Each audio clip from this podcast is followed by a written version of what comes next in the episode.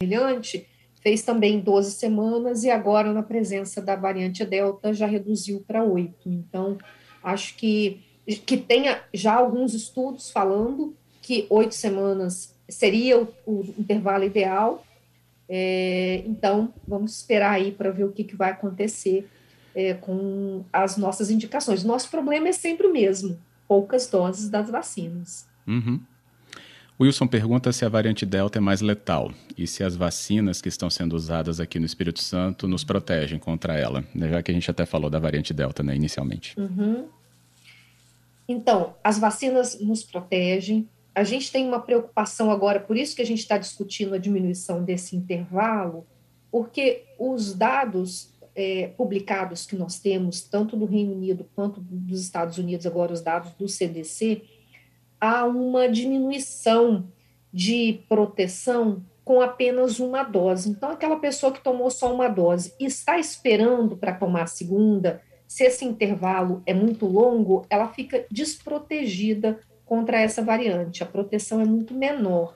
É, ela, ela cai aí de 80% para 30% com essa variante Delta. Se a pessoa tomou as duas doses, é, ela continua é, com a proteção alta é, contra a infecção, adoecimento e o óbito. Então, por isso que a gente está discutindo essa redução de intervalo, para a gente ter mais pessoas protegidas com a segunda dose, porque diante dessa nova variante, a variante Delta, não basta só ter uma dose, a gente precisa ter o esquema completo.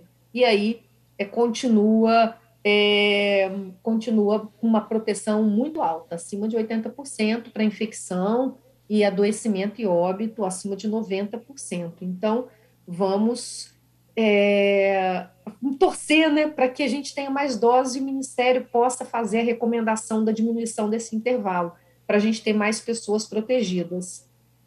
Isso aí. Acho, o governador até falou hoje, né, que a gente deve receber esse fim de semana 150 mil doses, se eu não estou enganado do número, mas depois a gente uhum. confere direitinho. Então a gente vai ter um fim de semana de chegada de, de doses. Para a semana que vem a gente tem, então, acredito eu, muitas aberturas importantes aí, até com possíveis ampliações. Mas é o fato de ter acompanhamento e procurar a dose acima de tudo. Exato. O Exato. Felipe Dias, então, avançando aqui para outra pergunta, quando você falou sobre o nome da vacina escrita no cartãozinho, no dele uhum. veio escrito Fiocruz. Qual vacina é essa? Ele pergunta. Então, olha só, tá vendo? A gente, isso dá uma confusão. É uhum. É a vacina da AstraZeneca Oxford, ou Covishield, ou Fiocruz. Então, foi bom o Felipe ter falado, porque agora a gente já tem uma terceira forma de estar escrita no cartão, né? É o nome da, da Fiocruz. Então, é a vacina da AstraZeneca, da AstraZeneca Oxford, né? Uhum. Que também é chamada de Covishield, e que, como Sim. ela é produzida na Fiocruz, pode também estar no seu cartão o nome Fiocruz, mas é a mesma vacina.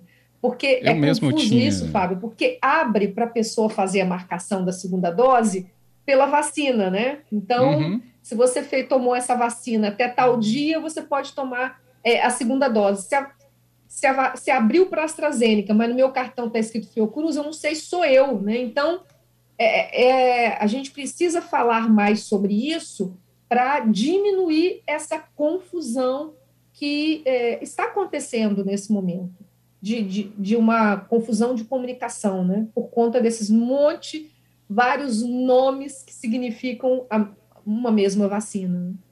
Isso aí. Etel, Aulas. Você tem algo a pontuar também sobre retomada dessas aulas? A gente vê que, né, após aí um período realmente importante, agosto vai se estabelecendo como um mês aí de volta presencial. Então, nós temos aí o retorno, tivemos o, retorno essa semana, né? É a primeira semana de retorno. É, eu tenho, já falei aqui, inclusive, no, no programa de segunda, né? Eu tenho uma uma discordância da forma como foi feita, porque eh, eu acho que é, o retorno obrigatório ele não deveria é, estar acontecendo, porque há muitas questões para serem pensadas, cada família ali tem, tem muitas considerações, né, pessoas em grupos de risco, mesmo vacinados, então é, são muitas considerações que não necessariamente é relacionado à criança, mas o ambiente dela, né? Então, acho que é, o nosso estado foi um dos, se não o único, um dos únicos que fez esse essa obrigatoriedade, então eu discordo disso. É, acho que a gente vai precisar ficar aí monitorando, né, ver o que o está acontecendo. A, a Associação Americana de, de, Pediatras fez essa semana um, um, um anúncio né, muito importante, porque essa variante Delta, por isso que eu estou falando, a gente vai precisar ficar monitorando para ver o que vai acontecer tudo é incerto quando a gente está numa pandemia que ainda não está controlada, e é importante as pessoas entenderem isso. Os nossos indicadores melhoraram, mas a pandemia segue, o vírus segue aqui entre nós. E a possibilidade dessa delta pode mudar e a gente pode precisar fechar várias coisas novamente. Então, tudo isso as pessoas têm que compreender, a sociedade precisa compreender essa comunicação, né? É, o vírus vai evoluindo, e a gente vai ter que ir evoluindo também junto com ele. Em alguns momentos, preferencialmente, sendo mais esperto que ele. Nesse momento, ele está ganhando da gente. É, infelizmente, né? Ele está sendo mais, mais competente. A gente está aí, é, eu estava falando da, da Associação Americana de Pediatras, porque houve um aumento significativo de adoecimento por conta da variante Delta na faixa etária é, de crianças e adolescentes, com internações, com agravamento de doenças, de quadros que eles não estavam vendo antes.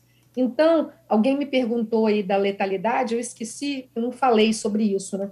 Até o momento a gente não tinha, a, a gente, a gente sabe, né, que a variante ela é mais transmissível, mas a gente não tinha uma, uma ideia, né, informação que ela poderia provocar doença mais grave, ela seria teria uma virulência, esse vírus teria uma virulência variante, né, uma virulência maior, mas aí a, a, esses pediatras americanos chamando a atenção que em, em crianças e adolescentes a doença está evoluindo por uma gravidade é diferente que eles ainda não tinham visto, né? Então a gente precisa prestar atenção porque é, se está acontecendo lá, a gente está sempre um mês atrás. A gente tem aí um uhum. mês para aprender o que está acontecendo né, nos Estados Unidos e na Europa. Então, vamos acompanhar aí, tendo assim a, a serenidade né, de compreender que agora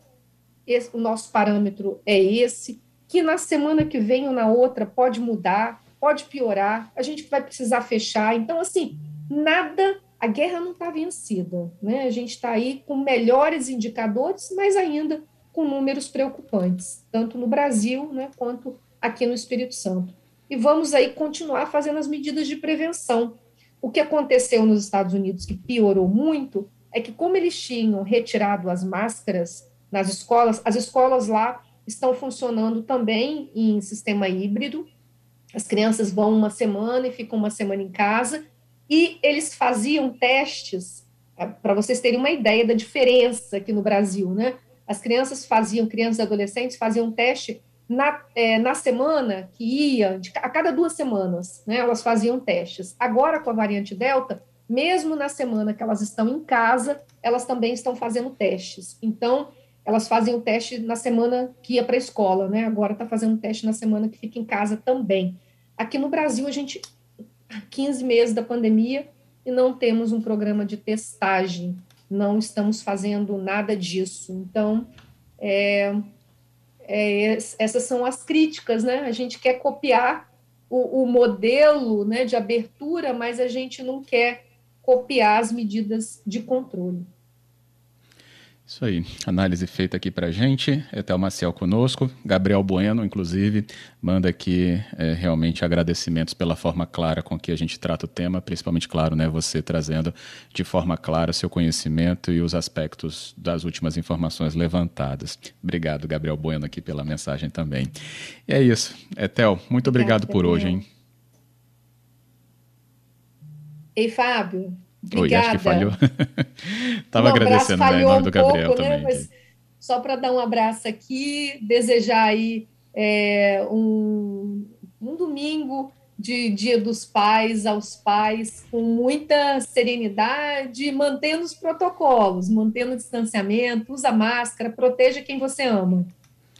Esse é o recado. Ótimo. Obrigado, Etel, mais uma vez. Até segunda-feira com a sua volta. Até, um abraço. Brilhante. Fez também 12 semanas e agora, na presença da variante Delta, já reduziu para 8. Então, acho que, que tenha já alguns estudos falando que oito semanas seria o, o intervalo ideal. É, então, vamos esperar aí para ver o que, que vai acontecer é, com as nossas indicações. Nosso problema é sempre o mesmo: poucas doses das vacinas. Uhum. Wilson pergunta se a variante Delta é mais letal e se as vacinas que estão sendo usadas aqui no Espírito Santo nos protegem contra ela, né? já que a gente até falou da variante Delta né, inicialmente. Uhum. Então, as vacinas nos protegem, a gente tem uma preocupação agora, por isso que a gente está discutindo a diminuição desse intervalo, porque os dados é, publicados que nós temos, tanto do Reino Unido quanto dos Estados Unidos, agora os dados do CDC, há uma diminuição de proteção com apenas uma dose. Então, aquela pessoa que tomou só uma dose e está esperando para tomar a segunda, se esse intervalo é muito longo, ela fica desprotegida contra essa variante. A proteção é muito menor. É, ela, ela cai aí de 80% para 30% com essa variante Delta. Se a pessoa tomou as duas doses, é, ela continua é, com a proteção alta é, contra a infecção, adoecimento e o óbito. Então, por isso que a gente está discutindo essa redução de intervalo, para a gente ter mais pessoas protegidas com a segunda dose, porque diante dessa nova variante, a variante Delta, não basta só ter uma dose, a gente precisa ter o esquema completo. E aí é, continua é, continua com uma proteção muito alta, acima de 80% para infecção e adoecimento e óbito, acima de 90%. Então, vamos é, torcer né, para que a gente tenha mais doses e o Ministério possa fazer a recomendação da diminuição desse intervalo, para a gente ter mais pessoas protegidas. Isso aí. Acho, o governador até falou hoje, né, que a gente deve receber esse fim de semana 150 mil doses, se eu não estou enganado do número, mas depois a gente uhum. confere direitinho. Então a gente vai ter um fim de semana de chegada de, de doses. Para a semana que vem a gente tem, então, acredito eu, muitas aberturas importantes aí, até com possíveis ampliações. Mas é o fato de ter acompanhamento e procurar a dose acima de tudo. Exato. O Exato. Felipe Dias, então, avançando aqui para outra pergunta, quando você falou sobre o nome da vacina escrita no cartãozinho, no dele uhum. veio escrito Fiocruz. Qual vacina é essa? Ele pergunta. Então, olha só, tá vendo? A gente, isso dá uma confusão. É uhum. É a vacina da AstraZeneca Oxford, ou Covishield, ou Fiocruz. Então, foi bom o Felipe ter falado, porque agora a gente já tem uma terceira forma de estar escrita no cartão, né? É o nome da, da Fiocruz. Então, é a vacina da AstraZeneca, da AstraZeneca Oxford, né? Uhum. Que também é chamada de Covishield, e que, como Sim. ela é produzida na Fiocruz, pode também estar no seu cartão o nome Fiocruz, mas é a mesma vacina. Porque Eu é mesmo confuso tinha... isso, Fábio, porque abre para a pessoa fazer a marcação da segunda dose pela vacina, né? Então, uhum. se você fez, tomou essa vacina até tal dia, você pode tomar é, a segunda dose. Se a, se, a, se abriu para a AstraZeneca, mas no meu cartão está escrito Fiocruz, eu não sei se sou eu, né? Então, é, é, a gente precisa falar mais sobre isso para diminuir essa confusão que é, está acontecendo nesse momento, de, de, de, uma confusão de comunicação, né? Por conta desses monte, vários nomes que significam a, uma mesma vacina. Isso aí. Etel, Aulas. Você tem algo a pontuar também sobre retomada dessas aulas? A gente vê que, né, após aí um período realmente importante, agosto vai se estabelecendo como um mês aí de volta presencial.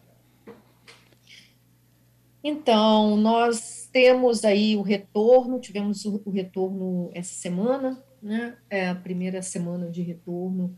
É, eu tenho, já falei aqui, inclusive, no, no programa de segunda, né? Eu tenho uma uma discordância da forma como foi feita, porque eh, eu acho que é, o retorno obrigatório ele não deveria é, estar acontecendo, porque há muitas questões para serem pensadas, cada família ali tem, tem muitas considerações, né, pessoas em grupos de risco, mesmo vacinados, então é, são muitas considerações que não necessariamente é relacionado à criança, mas o ambiente dela, né? Então acho que é, o nosso estado foi um dos, se não o único, um dos únicos que fez esse essa obrigatoriedade, então eu discordo disso. É, acho que a gente vai precisar ficar aí monitorando, né, ver o que o está acontecendo. A, a Associação Americana de, de, Pediatras fez essa semana um, um, um anúncio, né, muito importante, porque essa variante Delta, por isso que eu estou falando, a gente vai precisar ficar monitorando para ver o que vai acontecer tudo é incerto quando a gente está numa pandemia que ainda não está controlada, e é importante as pessoas entenderem isso. Os nossos indicadores melhoraram, mas a pandemia segue, o vírus segue aqui entre nós. E a possibilidade dessa delta pode mudar e a gente pode precisar fechar várias coisas novamente. Então, tudo isso as pessoas têm que compreender, a sociedade precisa compreender essa comunicação, né? É, o vírus vai evoluindo, e a gente vai ter que ir evoluindo também junto com ele. Em alguns momentos, preferencialmente, sendo mais esperto que ele. Nesse momento, ele está ganhando da gente. É, infelizmente, né? Ele está sendo mais, mais competente.